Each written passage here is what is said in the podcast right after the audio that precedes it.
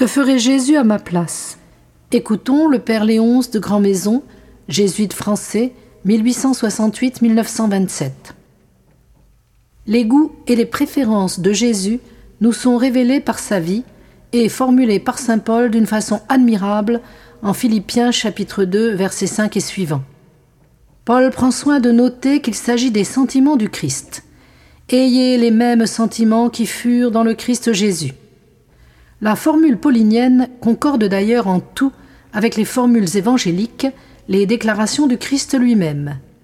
Les attitudes choisies, préférées par Jésus pour accomplir la rédemption, se réduisent à deux s'abaisser au rang de serviteur, obéir.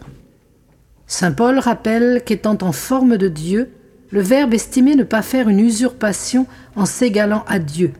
Et Jean nous rappelle, avant le récit du lavement des pieds, que Jésus savait qu'il venait de Dieu et y retournait, que c'est justement qu'on l'appelait Maître et Seigneur.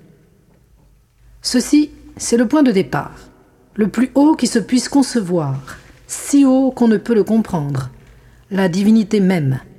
Et voici maintenant le geste, le mouvement. Il se vide, il s'anéantit, dans toute la mesure du possible. Il prend la forme d'esclave.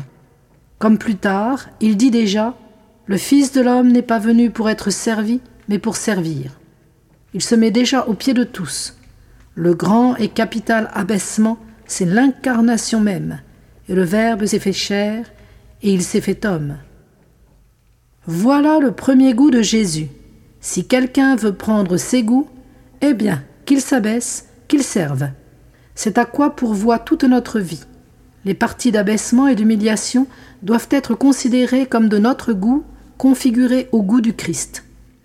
L'autre attitude, complémentaire, voulue et pratiquée par le Christ, c'est l'obéissance, la soumission. Cela va loin. Jésus obéit à sa mère, à Joseph, à la loi, mais surtout à la volonté de son Père. Cette volonté se traduit pour lui par un calice plein d'amertume mortelle, la mort, la mort de la croix. Jésus permet aux répugnances de l'envahir, de le jeter en agonie, de le mettre sous le pressoir, mais enfin, non ce que je veux, mais ce que tu veux. Il obéira jusqu'à la mort, et jusqu'à cette mort-là. Nous voulons obéir comme Jésus, parce que nous voulons prendre ses sentiments et ses goûts. Nous voulons nous faire enfants pour entrer dans le royaume. Nous voulons que l'obéissance domine notre vie, mais la vraie obéissance, celle de Jésus, c'est-à-dire non une obéissance passive, automatique, non une obéissance servile de chien battu. Notre obéissance est celle de vivant et de fils. Elle est souriante et surnaturelle, pleine d'initiative et d'amour.